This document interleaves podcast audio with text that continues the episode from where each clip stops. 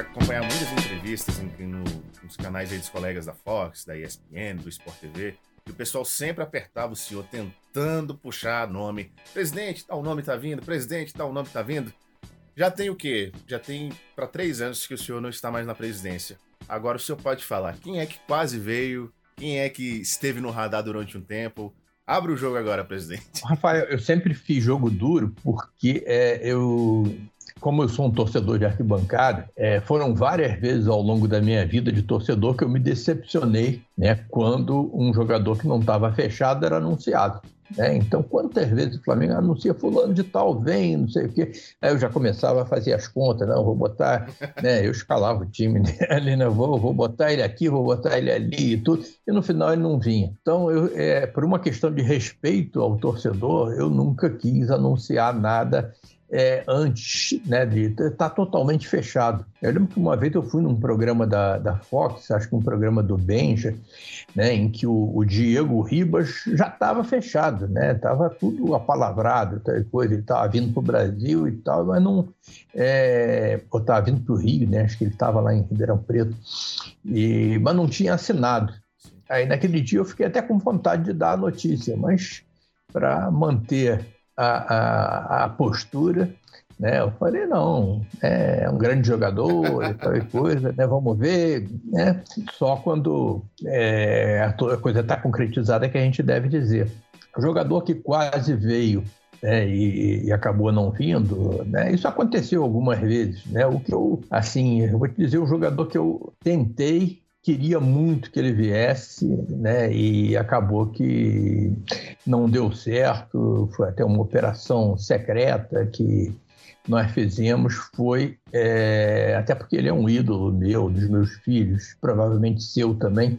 Foi quando a gente tentou trazer o Adriano de volta em 2014. Então foi logo depois da Copa do Mundo de 14 eu já tinha essa ideia, né? Tinha um, um, ex-dirigente do Flamengo, né? O Zé Carlos Dias, que era amigo pessoal dele, então estava me ajudando nisso, né? O Adriano estava é, afastado, né? Do, dos gramados e tal, mas era um jogador novo ainda. Em, 80, em 2014 ele tinha 32 anos.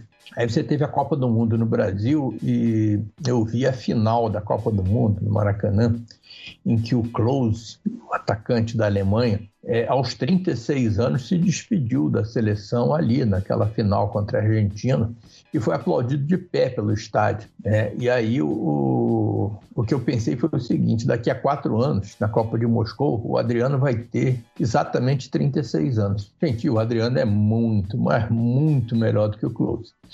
Né? Então, esse projeto teria tudo para dar certo né, se o, o, Adriano tivesse comprado aí o nosso projeto. Né? Claro que era uma coisa que tinha um, um, um, vários outros condicionantes, né? você não podia é, quebrar lá a disciplina do, do time, né? mas por outro lado você tinha um, um, jogador que era um, e é ainda hoje um jogador que faz parte da história do clube, queria muito que ele tivesse vindo, mas não deu certo, né? Bola para frente, né? Não nem, nem, por isso o Adriano vai deixar de ser meu ídolo, ídolo da torcida. Todo mundo vai lembrar daquele campeonato de 2009, né? Fora o que ele fez aí pelo mundo, né? E ele continua torcendo para o Flamengo, isso que é importante. Por um instante eu achei que você ia falar que tentou trazer o close. Não, ele despediu naquele dia. Não, há de convir que o que o o atacante que eu queria trazer era muito melhor do que o Close.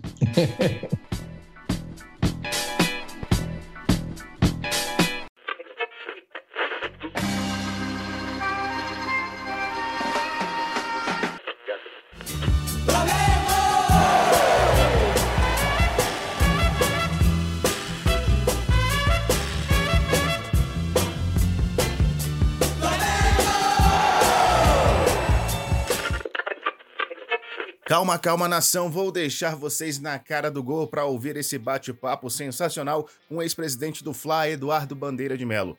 Mas antes, deixa eu fortalecer a firma e te lembrar que o Desde que Digam é o podcast da Band News FM de Brasília. Você pode conferir esse e muitos outros conteúdos nas redes sociais da Band News da capital do país. Só procurar lá no Twitter, no Facebook ou no Instagram por Band News FM Brasília. E agora tem novidade, viu? Nosso podcast tem uma página própria no Instagram. Procura lá no arroba Desde que Digam Podcast. Tem isso e muito mais. Tem os nossos cortes. Vale a pena você dar uma conferida, vale a pena você dar aquele like. Você que mora no DF ou então está passando pela capital do país, deixa eu te lembrar que a nossa frequência é 90,5. E para você que é de qualquer outro lugar e tá afim de conferir não só a praça aqui de Brasília, mas toda a rede Band News, só dá um Google, viu, que você consegue ouvir online todas as rádios do grupo Bandeirantes de Comunicação, não só a Band News. E agora para você que está ouvindo esse podcast de uma forma completamente aleatória, estamos lá no Spotify, viu? Os outros episódios estão lá bonitinhos, já são sete até agora, eu tô te esperando para dar um confere.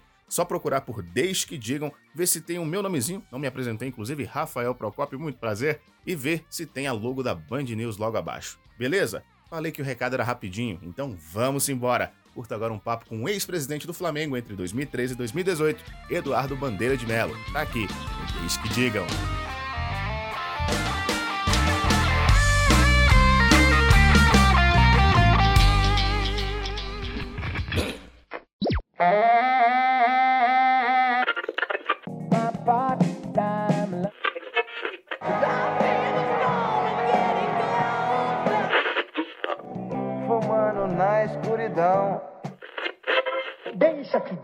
Que pensem, que falem. Deixa-se pra lá e vem pra cá, o que que tem? Deixa que digam, deixa que digam, deixa que digam, deixa que digam, deixa que digam, que pensem, que falem. Deixa-se pra lá e vem pra cá, o que que tem?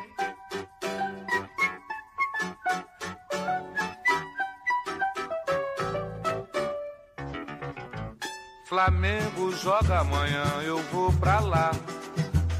Vai haver mais um baile no Maracanã. Poucos dirigentes brasileiros ficaram na mente dos torcedores como o nosso entrevistado de hoje. Quer dizer, muitos ficaram na lembrança, mas poucos com adjetivos positivos, principalmente vindo das arquibancadas. Hoje temos aqui um cara que elevou o nível de um dos maiores clubes do planeta em seis anos. Nem tudo foi um mar de rosas, é claro, ainda mais com a torcida, que são todos, menos alguns. Que o Flamengo está em outro patamar hoje, como ficou clássico aí nos últimos tempos, tudo começou com carrinhos de mão levando jogadores lá num CT de campo alagado, lá entre 2013 e 2014. Muita história hoje, nação rubro-negra. Prepare-se, pois Eduardo Bandeira de Melo, presidente do Flamengo entre 2013 e 2018, está conosco aqui no Deixe que Digam. Boa noite, obrigado por aceitar nosso convite, presidente. Prazer, Rafael, estar falando com você e com todo o seu público aí. Acho que vai ser uma boa conversa. Vai ser uma conversa fantástica, presidente. Para a gente começar, é muito sintomático nas suas entrevistas durante seu período na, na presidência, um cara muito sério, que nunca soltava o jogo com facilidade. Mas eu lembro muito bem que na sua campanha com a Chapa Azul para virar presidente, o senhor falava que era um torcedor de arquibancada. Uma coisa que a gente não, não tinha ouvido muito até então. Então não vou nem perguntar exatamente sobre isso, mas para alguém se considerar um torcedor de arquibancada, significa que a pessoa acompanha o time, acompanha o Flamengo, no caso, há muito e muito tempo eu queria ouvir um pouquinho da sua história, até chegar a esse ponto. Olha, Rafael, eu falei que eu, eu era um torcedor de arquibancada e agora eu voltei a ser um torcedor de arquibancada, foi o que eu sempre fui. É. Isso me orgulha muito. Eu comecei a ver o Flamengo jogar na arquibancada, né? Eu morava perto do Maracanã, morava, fui criado ali na Tijuca, não sei se você conhece o Rio. Um pouco, um pouco.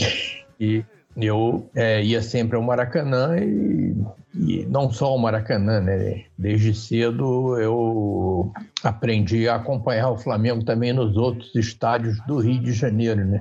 E eu sempre fui, inclusive, de ver jogos da base, isso desde garoto. É, eu sou sócio do Flamengo há muito tempo, é, desde 1978, porque quando eu comecei a trabalhar, logo o primeiro dinheirinho que eu ganhei foi para comprar o título de sócio do Flamengo. Aí eu passei a ser sócio, depois que você é sócio, você vira conselheiro, porque todo sócio proprietário pode ser conselheiro, mas nunca participei ativamente da política do clube. E quando aconteceu é, aquela, aquele movimento da Chapa Azul, em que eu, inclusive eu não era o, o nome é inicialmente cogitado para a presidência, né, mas é, por uma questão estatutária, né, de impedimento dos outros candidatos, eu acabei sendo. Então eu pulei direto da arquibancada para a presidência do clube sem ter passado por nenhuma outra nenhum outro cargo, né? Não fui diretor, não fui vice-presidente, né? Fui direto da arquibancada para a presidência quando terminou meu mandato, eu saí direto da presidência para a arquibancada, onde estou hoje muito feliz. É, na época, quando o senhor se anunciou, como, quando as pessoas, quando a grande mídia viu que a Chapa Azul estava em vias de ganhar mesmo as eleições, os nomes ali, tirando um ou outro, eles não eram conhecidos da grande mídia. Isso é muito interessante para um time como o Flamengo, né? Para um clube como o Flamengo. É verdade, foi um movimento de sócios que estavam inconformados com a situação que o Flamengo estava vivendo naquele momento, que eu me lembre, assim, nenhum deles, né, talvez o Cláudio, é, já tinha sido vice-presidente antes, mas a maioria nunca tinha participado ativamente da política do clube e eu não era exceção. Né? Eu já era é, sócio do clube há mais de 30 anos, né? preenchia todas as condições estatutárias para concorrer à presidência e aí por conta disso eu fui parar na cabeça de chapa ali da, da chapa azul e aí o resto é história, todo mundo sabe. É, o senhor assumiu, a, a, o grupo assumiu logo depois de um período que pareceu que vinha de bonanças do Flamengo, mas acabou sendo uma, uma gestão assim não tão feliz, né? Uma gestão marcada por gastos de forma equivocada, algumas, como a gente costuma dizer por aí, várias tretas entre jogadores e, e diretoria.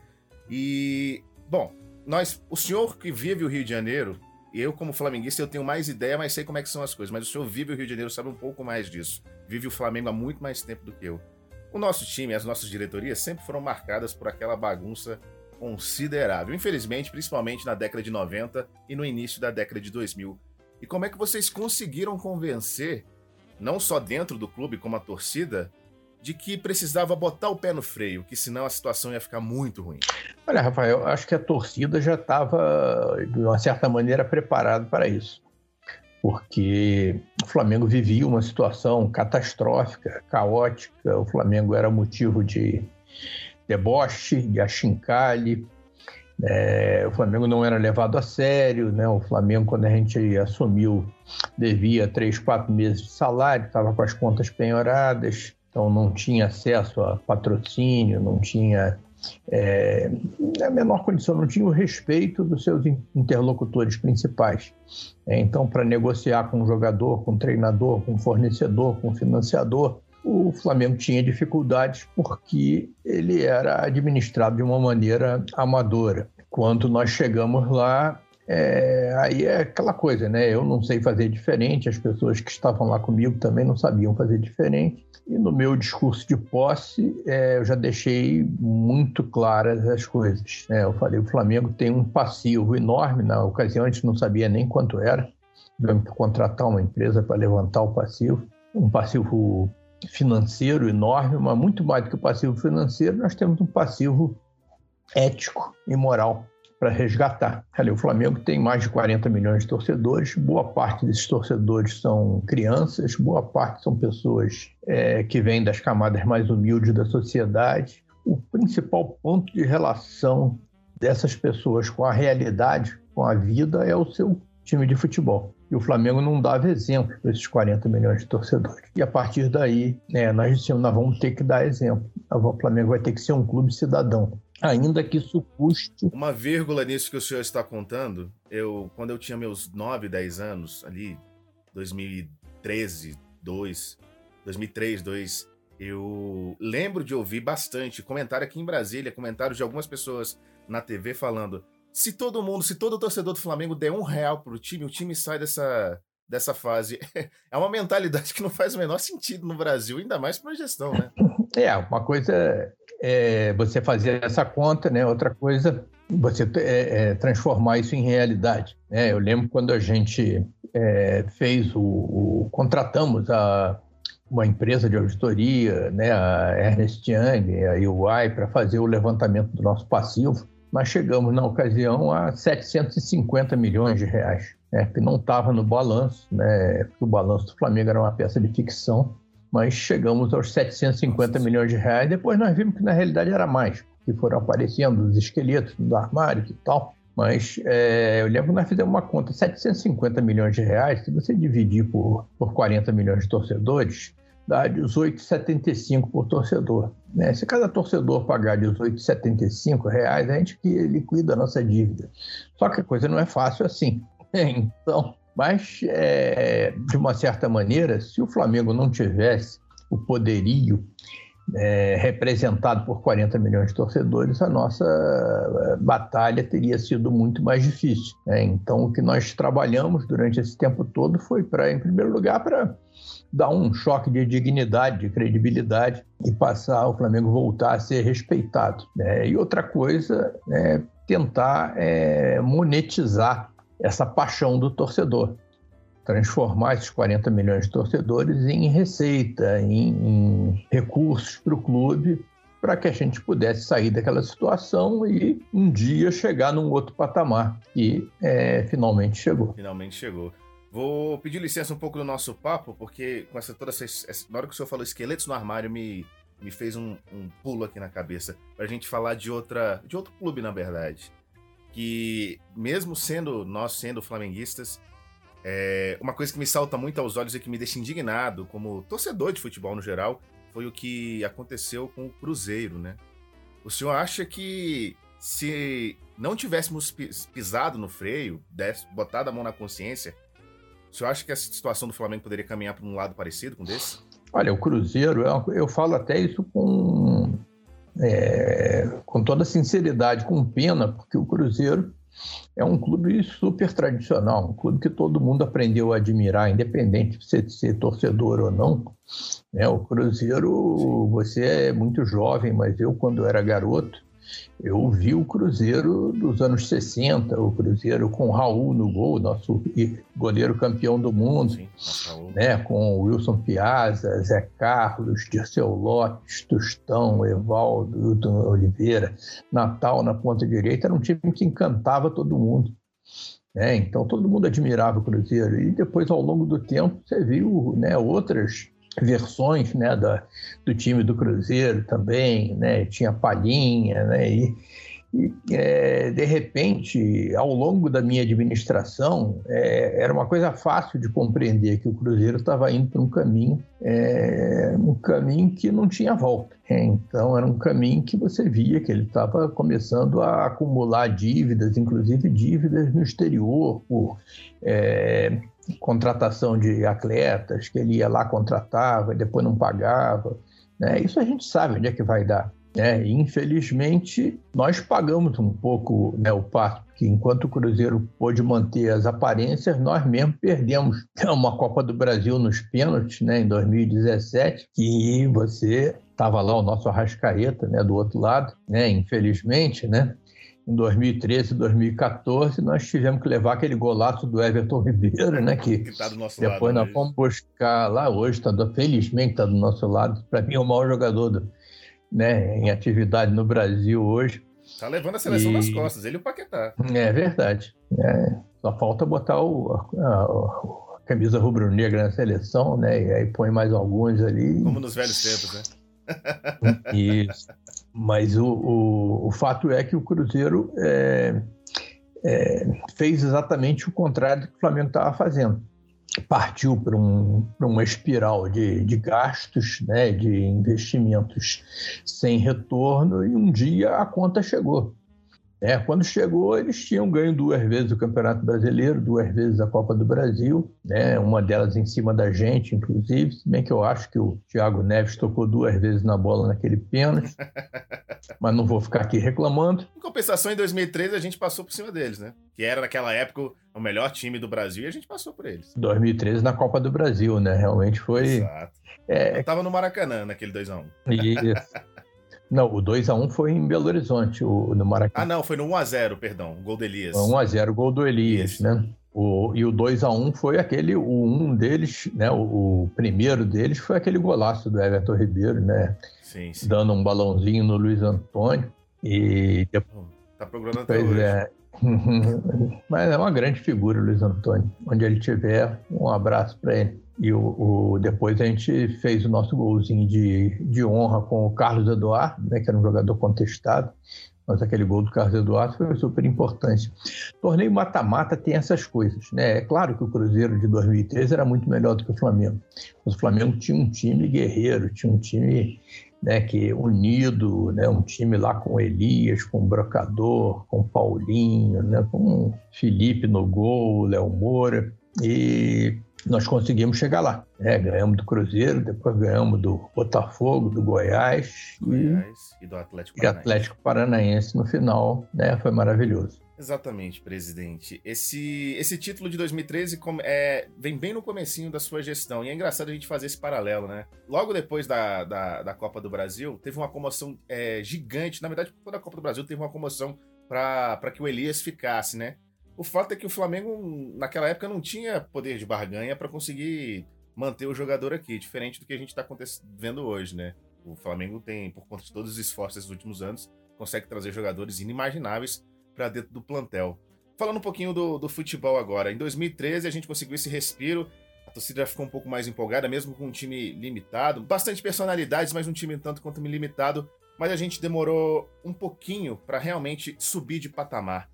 Em que momento o senhor entende que o Flamengo realmente mudou isso? Começou, ou então, melhor, começou a mudar isso? Olha, começou a mudar na hora que a gente chegou lá, porque a partir do momento que você muda a mentalidade, né, ainda que seja para fazer sacrifício, é, não é só na hora que você está reforçando o time, às vezes é na hora que você está enfraquecendo o time uma das primeiras medidas que a gente teve que tomar foi devolver o Wagner Love para os russos, lá para o CSKA, que era o nosso principal jogador, né? Um jogador que eu tenho a maior admiração, que foi super compreensivo naquele momento, inclusive é rubro-negro. E quando a gente perdeu o Wagner Love, o nosso time, é claro que se enfraqueceu. É, mas era aquilo que tinha que ser feito naquele momento. A gente não tinha como manter né, aquela despesa, né? então abrimos mão do nosso principal jogador e é, sabíamos que a gente estava no caminho certo. E aí é claro que 2014 foi melhor do que 2013, 2015 foi melhor do que 2014, 2016 foi melhor do que 2015 e assim por diante.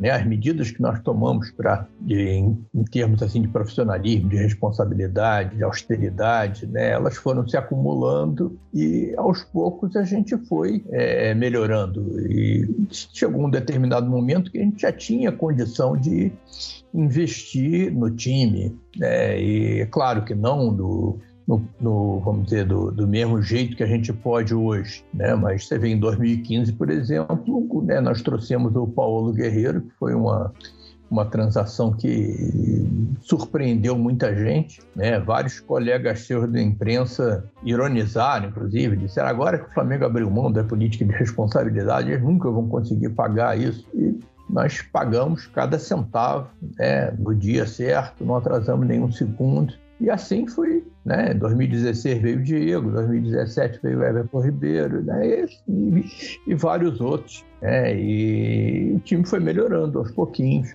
Agora, sempre dentro daquela política de responsabilidade. Né? Se a gente. É, nós talvez pudéssemos ter antecipado, vamos dizer, o processo de melhoria de, da qualidade do time em um, dois anos, mas não seria uma, uma, uma medida responsável. Tá? Poderia dar errado e a gente está pagando até hoje. Então a gente preferiu ir um passo de cada vez. Até o momento que, né, quando eu fui embora, eu fui embora com a consciência tranquila de que o Flamengo estava preparado para ganhar tudo e sempre. É claro que ainda poderia ter demorado mais um ano e tal, mas felizmente veio o Jorge Jesus aí, né? Veio é, alguns jogadores, inclusive, que estavam já no nosso radar na época, caso do, do Bruno Henrique, do Arrascaeta e outros que não estavam no nosso radar, que era o caso do Gabigol, por exemplo, mas que foi, uma, foi um achado, né? Foi uma, uma contratação fantástica e e aí, é isso aí. Agora é, é, é comemorar, mas comemorar sempre é, com um, vamos dizer, com um olho na, na questão da responsabilidade. Tá? Nós não podemos nunca, é, vamos dizer, deixar que a coisa corra solta e a gente corra risco de voltar àquela situação anterior. Acho que nós aprendemos, né? E espero que, a gente não volte àquela situação pré-2013. O senhor falou do. O senhor abriu aí falando do Guerreiro. Se a gente fosse botar um marco, a mudança de do, do que o mercado viu o Flamengo começou com a contratação do Guerreiro? Ou ainda ela, como o senhor, o senhor bem disse aí, o pessoal da mídia muitas vezes, é, meus colegas de, de imprensa colocavam assim uma vírgula, ah, nunca vai conseguir pagar e tarará, tarará. Ou, de fato, a contratação do Guerreiro mudou os olhos do mercado para o Flamengo? Olha, acho que a contratação do Guerreiro foi uma contratação emblemática, né? Então, que ninguém esperava e efetivamente foi a, a contratação mais marcante né, daquele ano de 2015. O Guerreiro era considerado o melhor jogador em atividade do Brasil. É claro que outras contratações que nós fizemos na época foram super importantes também, mas eu diria que em termos assim de, de punch, né, de, de impacto, realmente foi o Guerreiro. Foi uma contratação difícil? Bom, tudo que nós fizemos, tudo que nós conquistamos ao longo desse tempo foi muito difícil. Tá? Nunca vou dizer que foi fácil. Uhum. Né? Foi uma, né? Foi um drama, aquela coisa, não, será que vai dar certo? Vai, negocie tudo, e acabou dando. Tudo foi muito difícil. Né? O Everton Ribeiro foi muito difícil. Né? Todo mundo queria o Everton Ribeiro, a gente né, tinha lá as informações do nosso scout e tal. O Rodrigo Caetano foi lá para os Emirados Árabes, ficou uns 15 dias para tirar ele de lá. Né? Ele queria vir, então é, é, né? não existe nada, nada fácil, né? nada, nada que é bom é fácil.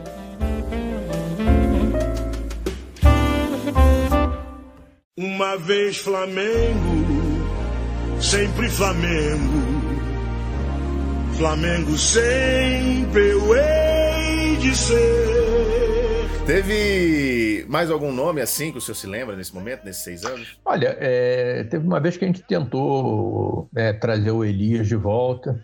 É, não deu certo, porque é, o, o Tite era treinador do Corinthians, estava né, tudo apalavrado entre os dirigentes dos dois clubes e o, o Tite, que não é bobo nem nada, né, acabou é, é, convencendo o, o Elias que precisava dele lá e ele ficou. Eu gostaria de ter trazido o Elias, que é um jogador que, que marcou também época no Flamengo, se identificou muito com a torcida é aquela coisa, né? Eu nunca é, me envolvi diretamente com é, contratação de jogadores, tá? Eu acho que o clube, é, durante os meus seis anos, foi administrado de maneira profissional. Né? Então, todo jogador que foi contratado pelo Flamengo foi contratado né, baseado né, num trabalho de scout né, do nosso Centro de Inteligência e Mercado, é, por mais que eu tivesse simpatia por determinado jogador, né, eu nunca exigi nada e diria mais, né, eu,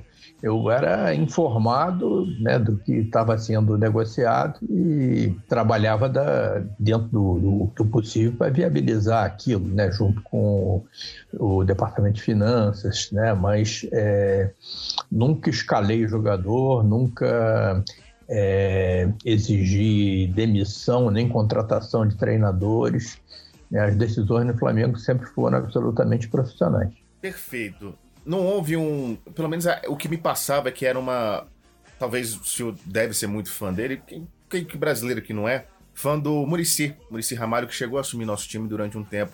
Não teve um dedo seu nessa. Porque me parecia que ele era muito alinhado com o pensamento de vocês, o jeito de, de ver futebol. Não teve essa essa aproximação mais forte com o Murici especificamente? Olha, o Murici eu, é, eu era, não, eu sou um admirador dele até hoje, né? Então é, eu lamento muito, né, o Murici ter ficado tão pouco tempo conosco e, e ele só não ficou mais porque ele teve né, um problema médico que impôs que ele, que ele se afastasse. Mas é, o nosso projeto para o Murici era que ele ficasse é, durante o meu segundo mandato. Né? Ele, ele assumiu no início de 2016 e acabou ficando poucos meses. Mas é, não fui eu que fui negociar com ele. Tá? Eu, inclusive, participei das negociações finais e tudo, mas ele já estava identificado, né? E os detalhes da negociação já tinham sido feitos pelo diretor executivo de futebol e pelo vice-presidente de futebol na época. Mas é, realmente foi uma pena, né? O Murici é um,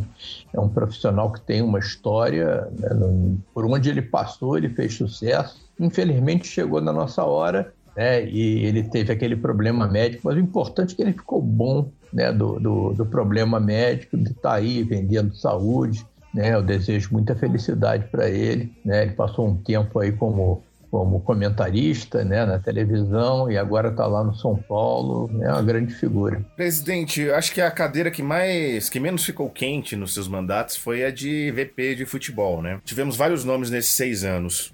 O senhor considera que isso também foi é, preponderante e que isso refletiu nos poucos títulos, pelo menos poucos títulos de expressão nacional? Olha, eu, o vice-presidente, todos os vice-presidentes do Flamengo, seja de futebol, seja de finanças, de administração e tal, é, os vice-presidentes eles é, são cargos é, políticos e estratégicos. Então, os vice-presidentes compõem um conselho diretor que se reúne uma vez por semana. Né? Alguns dos vice-presidentes têm mais tempo para dedicar ao clube, outros nem tanto. Agora, a administração do Flamengo, isso foi uma, uma decisão é, nossa que, que vigorou durante os seis anos. A administração do Flamengo sempre foi profissional. Então, o Flamengo sempre teve um diretor executivo de futebol que era o responsável pelo dia a dia do futebol vice-presidente, é claro que tinha uma função importante, né? dependendo assim da, da, disponibilidade de tempo, ele participava mais ou menos. Agora, o dia a dia era tocado sempre pelo diretor de futebol. Então, foi tocado pelo Pelaipe, depois pelo Ximenes, depois pelo Rodrigo Caetano, né? depois que o Rodrigo Caetano saiu, o Carlos Noval, foram esses quatro diretores executivos de futebol o vice de futebol muitas vezes né, era um, um, alguém que podia assumir aquele, aquele cargo no momento. É, eu lembro né, o, o Alexandre Vrobel, que é um fantástico é, vice-presidente, merece uma estátua no Flamengo, né, foi o responsável pela construção dos nossos dois centros de treinamento. Ele, uma, por uma época, ele assumiu a vice-presidência de futebol. Né, depois voltou para o patrimônio. Né? Eu mesmo, durante alguns meses, acumulei a vice-presidência de futebol, mas o dia a dia era tocado né, pelo diretor executivo. O senhor sempre foi muito político no seu trato, político em vários, em vários aspectos, mas eu acho que tem três, três pontos da sua gestão que são interessantes a gente falar. O primeiro é a sua relação, na verdade, a tentativa de briga do lado de lá para o lado de cá. O que eu estou dizendo é quando o Eurico Miranda voltou à presidência do Vasco tiveram alguns embates aí fora de campo muito grandes. Como é que o senhor soube lidar com essa questão? Porque o Eurico é uma, pro bem ou pro mal, enfim, aí fica a cargo de cada um, é uma figura muito. Não tem como você ficar impassível perante ele. Como é que foi esse, esse, esse embate que durou algum tempinho? Olha, eu não diria que foi embate, né? Eu, como torcedor, né, eu sempre acompanhei o, o presidente Eurico Miranda, né, pela imprensa, né, porque Enquanto eu era torcedor, ele já era dirigente, vice-presidente, presidente do Vasco né, há, há muito tempo. E eu estava ali na, na arquibancada. É, quando eu assumi o Flamengo, ele não estava lá. Então, quando ele voltou à presidência do Vasco, eu já estava, sei lá, um ou dois anos na presidência do Flamengo. E é claro que é, nós sempre discordamos em praticamente tudo. Tá? Então, na negociação do Profut, nas reuniões da federação, né, na postura sobre é, questões ligadas a, a calendário. E, a gente discordava em tudo, praticamente. Agora, a nossa relação pessoal sempre foi é, harmoniosa, sempre foi cordial. Né? Ele sempre me respeitou, eu sempre respeitei o presidente Eurico. Né? E, agora ele não está mais aqui, né? Mas eu acho que a coisa tem que ser assim mesmo. Você, você diverge no plano das ideias. Agora, mantém uma relação de respeito, uma relação sadia, que foi isso que aconteceu conosco. O senhor acha que falta mais dessas personalidades nas dirigências dos clubes, aquela que fica fomentando a. É claro, tudo dentro de, uma, de um nível saudável de rivalidade, mas o senhor acha que falta isso mais hoje em dia? Ou a gente tem hoje em dia e só não está bem exposto? Olha, Rafael, você, nós temos, né, vamos dizer, 20 clubes na Série A, 20 clubes na Série B, você tem é, dirigentes de vários estilos, né? Então, eu confesso que eu prefiro aqueles dirigentes né, que eu, eu, me dou bem, me dei bem com, com todos praticamente, né, tirando uma ou outra rusga e tal, né, mas eu me dei bem com todos, mas eu prefiro né, a, os dirigentes que têm um estilo assim mais parecido com o meu, talvez até pra, pela afinidade que isso daí provoca. Mas eu acho que você pode ser um bom dirigente tendo um estilo mais low profile, pode ser um bom dirigente também sendo né, uma pessoa assim mais atirada, né? E, e assim com um protagonismo mais baseado aí na, na um estilo parecido aí com o presidente Eurico que você citou. Voltando um pouquinho sobre as rusgas, uh, durante o, o, esses seis anos, a Chapa Azul ela se dividiu e na, na reeleição do senhor foi basicamente a Chapa Azul dividida em dois concorrendo, né? O que, que levou a essa divisão, sendo que todo mundo assim estava de mãos dadas desde o início? O que, quais foram Teve acusação de um lado, teve acusação de outro. Por que, que se separou dessa forma, Chapa Azul? Na verdade, Rafael, foi uma questão pessoal né, que fez com que um dos, dos dirigentes resolvesse sair, saiu atirando, dizendo que ia formar uma chapa para ganhar do, né, da, da, maioria que ficou e que ia levar alguns, alguns dos vice-presidentes né, com ele. E foi o que aconteceu. Quatro, cinco dirigentes do primeiro, do início do primeiro mandato formaram uma outra chapa, a chapa verde, e os sócios puderam escolher e escolheram a chapa azul e perfeito, tudo perfeito. seguiu normal. Uh, e outra situação também que envolve política, futebol e política, tudo é futebol e política, né? O que, que levou a não dar certo, ou então, se eu me corrija, pode, pode ter dado certo, ela só está em low profile, mas o que, que foi exatamente todo o pensamento da primeira liga e por que, que ela não foi adiantada? Foi por conta da troca de gestão? Olha, a primeira liga foi uma tentativa de se criar uma alternativa um produto é, que era muito fraco do ponto de vista tanto esportivo quanto econômico, que eram os campeonatos estaduais. É, coisa que eu continuo pensando exatamente desse jeito. Né? Os campeonatos estaduais não podem ocupar três, quatro meses do ano organizados do jeito que eles são. Então, nós estávamos é, cientes de que o, naquele momento, momento né, no ano de 2016, nós poderíamos buscar uma outra alternativa. O formato do Campeonato Carioca que estava apresentado né, não nos agradava e isso, esse pensamento era é, seguido pelos dirigentes dos principais clubes do, de Minas Gerais, do Rio Grande do Sul, de Santa Catarina, do Paraná e aqui no Rio pelo Fluminense. Né? O Botafogo e o Vasco não preferiram não participar.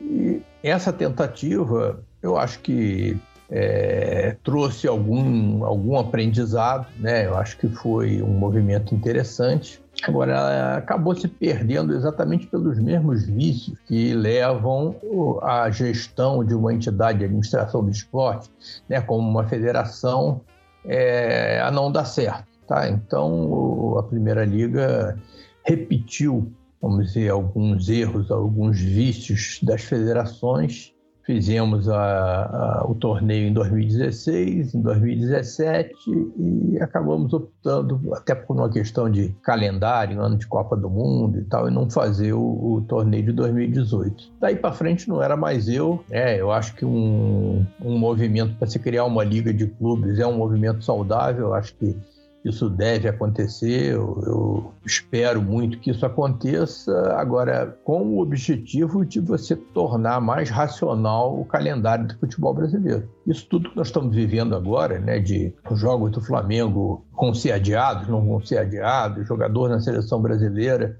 né, desfalcando o clube, isso tudo é consequência de um calendário irracional. Isso não acontece em outros lugares do mundo. Tá? Em outros lugares do mundo, quando a, a seleção nacional se une, né, se, se reúne para jogar o, o eliminatória, né, ou Liga da Europa, ou no caso aqui do, do nosso continente, Copa América, né, os campeonatos são interrompidos normalmente.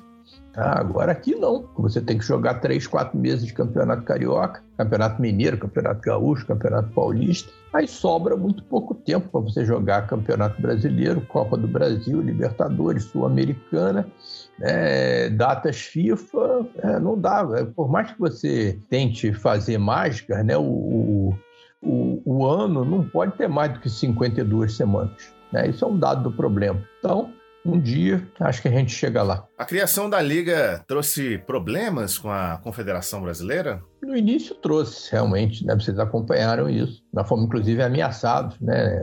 O Flamengo ia estrear contra o Atlético Mineiro no Mineirão e o, nós estávamos ameaçados né, de ser excluídos da Libertadores, que a Comebol ia caçar o registro do Flamengo, do Atlético, do Cruzeiro, do Fluminense, dos, do Inter, do Grêmio. É, era uma coisa assim né, que eu sinceramente não entendo, mas foi o que aconteceu. Então nós estávamos sob a ameaça de, de suspensão, de exclusão, vamos perder os jogadores, né, o vínculo com os jogadores. Mas é, aí, até por vamos dizer, uma interferência saudável do Ministério do Esporte na época, essas barreiras se desvaneceram exatamente no dia da, da estreia, né, lá no Mineirão. O ministro do Esporte foi ver o jogo, né, isso deu uma sinalização positiva.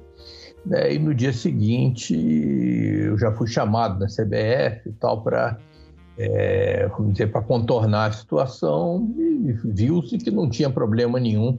Inclusive, nós ganhamos aquele jogo de 2 a 0 Dois gols do Paulo. Para coroar, né? Presidente, é, entrar num. Confesso que é uma seara que eu não gostaria de entrar, mas é. A gente, enfim, não, não pode fugir desse, desse papo. É, dia 8 de fevereiro de 2019, eu acordei com a mensagem da minha namorada, que, infelizmente, mesmo eu sendo rubro-negro louco, ela não entende muito de futebol. E ela tinha me perguntado o que estava acontecendo no Flamengo. Eu tinha a menor ideia do que estava acontecendo no Flamengo. Abri os portais de notícia e me deparei com um dos dias mais tristes da minha vida, que foi o dia do incêndio que vitimou 10 garotos da base. Isso aconteceu em outra gestão, de fato. Mas por que, que a gente está comentando sobre isso?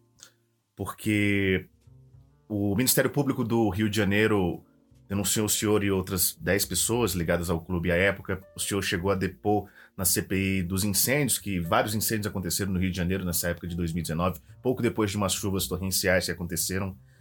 Isso tudo porque os módulos, os alojamentos que pegaram fogo, eles foram instalados durante a sua gestão.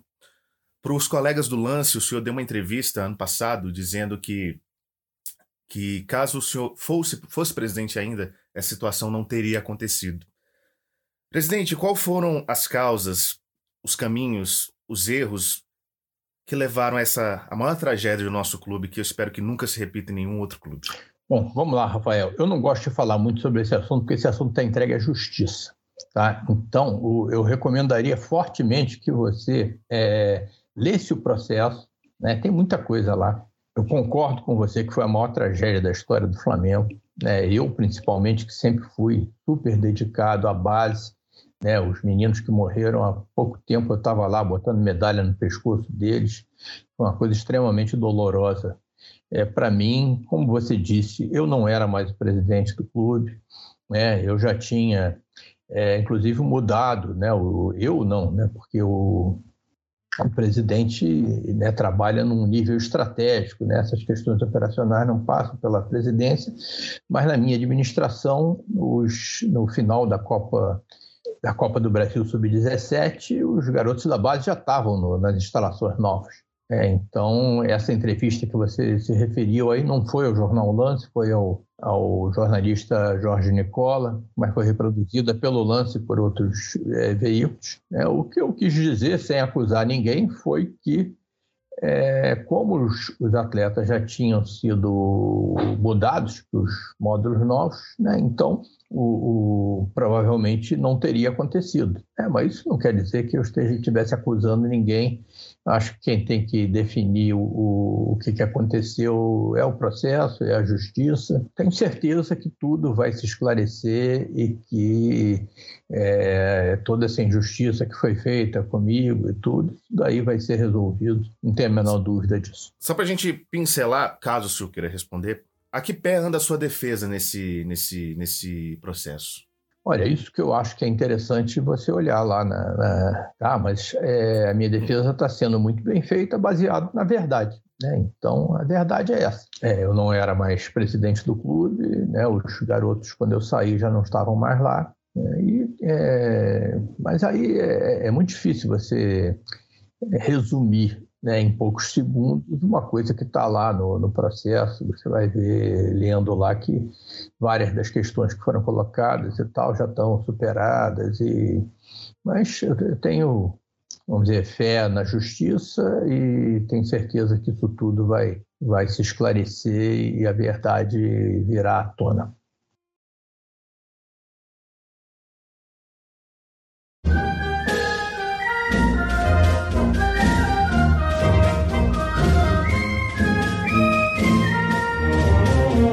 Essa relação entre as, a diretoria passada e a diretoria atual, elas. Antes, antes dessa pergunta, como é que foi a passagem de bastão? Olha, a passagem de bastão foi muito simples, porque não foi nenhuma transição, foi uma continuidade. Como eu falei para você, o Flamengo era gerido, sempre foi gerido na minha administração pelos profissionais. E os profissionais da minha administração, praticamente todos continuaram na administração seguinte. Então, é, essa coisa da passagem de bastão é claro que no, no dia da posse do atual presidente, né, ele mesmo fez uma declaração dizendo que eu, eu havia oferecido né, o, tudo que fosse possível para fazer a transição, que a transição estava acontecendo, né? mas na realidade a transição é feita pela continuidade dos profissionais, né? todos os profissionais da área de, de futebol, da área de administração, da área de patrimônio, todos eles continuaram. Né? Então, Perfeito, presidente. Mas com o passar do tempo, com o passar do andamento dessa gestão, algumas rusgas foram, foram aparecendo. Eu não sei se necessariamente pelo alinhamento político da atual gestão ser contrário, ou pelo menos eu acredito que seja bastante contrário do senhor, já que o senhor é filiado à, à rede, certo? Sim. E são pensamentos completamente diferentes. Mas aconteceram alguns problemas nesses últimos tempos, algumas declarações, inclusive tentaram tirar o senhor de quadro de sócios do clube, do Flamengo. Essas situações. Como é que anda essa situação também? Olha, é, também é, é, é, público isso, né? Houve uma reunião do Conselho de Administração, que é um conselho em que a atual administração tem maioria, né? A maioria dos membros do conselho foi eleito junto com o atual presidente, então é, eles decidiram me punir por uma declaração, essa declaração que você falou aí, que, em que eu insisto aqui, em que eu não acusei ninguém, nem muito menos fiz nada para manchar o nome do Flamengo, todo mundo reconhece isso, mas foi uma, uma decisão política e a qual eu recorri né, e obtive o efeito suspensivo e o, a questão vai ser julgada no Conselho Deliberativo, que é um órgão com muito mais gente, né, em que eu entendo que o, o, a questão será definitivamente é, resolvida. Dá para cravar que o Eduardo Bandeira de Mello está politicamente ativo na política convencional e dentro da política do Flamengo? A gente pode ver um EVM de volta à presidência um dia? Não, não pode, porque eu acho que eu já cumpri minha missão. É, eu acho que os seis anos que eu estive lá, é, eu fiz o melhor que eu pude. Tem gente que gosta do que eu fiz, tem gente que não gosta, mas o fato é que se eu não fiz mais foi porque não foi por falta de dedicação, não foi por falta de empenho, né, não foi por falta de trabalho. Né, e eu fiz o melhor que eu pude. Agora eu entendo que é, o meu ciclo como presidente do Flamengo se encerrou e agora é hora de dar a vez para outras pessoas. Né? Eu acho que tem muita gente que, que pode assumir esse encargo e o meu lugar volta a ser na arquibancada, né? onde eu sempre estive.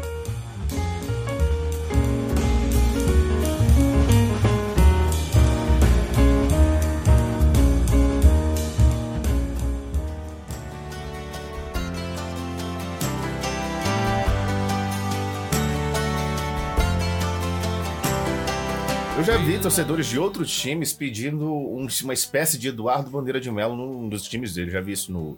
Enfim, não vou citar, não vou citar os times que são muitos.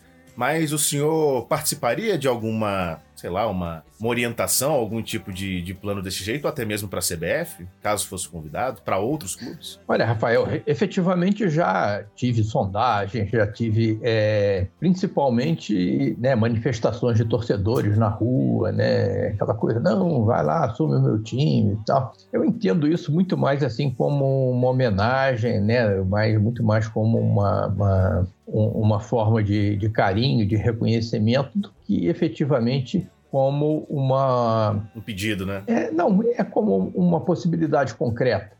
Sim. É, eu acho que é, os principais clubes né, rivais do Flamengo no Rio, né, o Fluminense, o Vasco, o Botafogo, né, Corinthians, São Paulo, Palmeiras, né, todos eles têm torcidas enormes e com certeza tem é, dessa torcida né, como tirar um, um presidente que possa né, levar o, o, o clube a um, a um, caminho aí de, de sucesso. Tá? Eu agradeço muito nessas manifestações, agora eu não me vejo né, trabalhando num rival do Flamengo. É, nada contra é, veja bem, eu não tenho nada contra que um torcedor do Flamengo trabalhe em outro clube, nem que um torcedor de outro clube trabalhe no Flamengo. Aliás, aconteceu isso. Né? Na minha administração, tinha é, torcedores de outro clube trabalhando lá, e como se rubro-negros fossem. É, eu tenho o maior respeito né, pela integridade pessoal e profissional de todas essas, é, essas pessoas que decidem trabalhar em outros clubes que não os seus de coração. Mas, no meu caso pessoal, eu acho que seria muito difícil. Tá? Então, nada contra né, ajudar, nada contra é, continuar participando né, da, da, da, questão do futebol de uma outra maneira, mas é, presidir outro clube, né, não, rival do Flamengo, não, não dá, não consigo. Presidente, a gente já está caminhando para o finalzinho da nossa entrevista.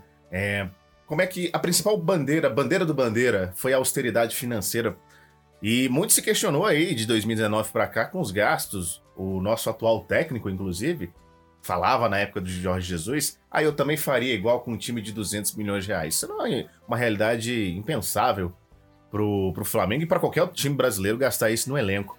Como é que o senhor vê essa questão da continuidade da austeridade? O senhor é, tem essa confiança no que é dito da atual diretoria de que continua esse planejamento, que não se bota o carro frente, na frente dos bois? Olha, Rafael, eu, até por, pelo fato de eu ter voltado a ser um torcedor, né, eu continuo conselheiro do clube, né, enquanto me deixarem, né, estou lá, e, mas eu é, tomei assim a, a, decisão de não participar diretamente. Acho até que como ex-presidente não, não convém, acho que né, eu continuo sendo né, o, o, torcedor de arquibancada, né, vibro com as vitórias do futebol, sofro com as derrotas, né, embora as derrotas não tenham sido tão grandes, tão numerosas assim, né, mas é, continuo torcedor tenho muitos amigos nos conselhos que eu tenho certeza que vão fiscalizar. É super importante isso, né, que haja essa fiscalização, que o, o, os sócios, os conselheiros estejam sempre atentos para evitar que aquela questão, toda aquela situação pré-2013 volte a acontecer. Nós temos que estar sempre muito ligados né, em questão de responsabilidade social é, em questão de integridade, compliance, evitar conflitos de interesse. Então é super importante a fiscalização, né? Mas é, eu não vou participar diretamente disso. Tá? Então vou ficar na arquibancada torcendo e se alguém precisar de mim para bater um papo e tal, eu vou estar sempre disposto. Por falar em arquibancada, vai estar lá em Montevidéu, presidente? Provavelmente não, Rafael. Eu acho ainda que é, nós estamos vivendo uma, é, não tem nada que eu goste mais de fazer do que do que ver o Flamengo na, na, arquibancada, tá? Então é o meu programa favorito, né? Eu lembro né, do, dos dias maravilhosos que foram é, aqueles dias é, antes e depois da final de Lima lá em 2019, é, em que inclusive eu recebi um carinho enorme da torcida. Eu gostaria muito de estar de novo nessa final. Agora eu acho que nós todos nós aqui no Brasil estamos vivendo uma situação muito difícil, né, que é essa questão da, da pandemia. Eu não acho que, por uma questão até de exemplo, né, eu não devo participar de de aglomerações, né? Tenho certeza que não vai acontecer nada, que vai dar tudo certo, né? Mas prefiro esperar mais um pouco para aí depois voltar e, e para que todo mundo possa voltar numa boa. O senhor está corretíssimo. Eu também acho que não, não seja a hora da gente voltar dessa forma aos estádios. Agora fica a cargo do senhor. Se o senhor achar que for da zica, não fala. Tem um palpite aí pra final? Acho que nós vamos ganhar. ah, pra, é, chutar placar é difícil, né, presidente? Olha, eu não gosto de chutar placar dilatado, né? Porque o importante é ganhar, né? Então, é, eu vou chutar que nós vamos ganhar de 1 a 0. Nossa senhora, vai ser, vai ser apertado do jeito que a gente gosta. Presidente, era, era esse o nosso papo. Muito obrigado por ter atendido a gente aqui da Band News. Eu peço Bom, eu sei que algum, a gente tocou em temas sensíveis, mas enfim, era a minha função de perguntar, mas eu acho que a gente fez uma entrevista muito boa. E agora, abrindo assim um pouquinho de espaço, eu como flamenguista lhe agradeço pelos anos de gestão, porque o que a gente está vivendo hoje, eu nunca... Eu, eu, eu sou daqueles flamenguistas que roeu muito osso lá no... que a gente só tomava é, pedrada na cabeça, via um campeonato carioca ou outro, e hoje ver o time nas cabeças da América com tanta, com tanta projeção mundial está muito em parte do seu trabalho, da sua gestão. Então, como flamenguista, obrigado e como jornalista também, obrigado pela entrevista, presidente. Ok, Rafael, acho que foi legal, né? Gostei muito de conversar com você, né? Eu também sofri muito como torcedor, né? Dei, você nem era nascido, eu já sofri um bocado. mas depois veio o Zico, resolveu todos os meus, nossos problemas, né? Depois a coisa piorou um pouquinho de novo, né? E agora é, é continuar. É... Espero que você seja muito feliz aí como jornalista e como torcedor.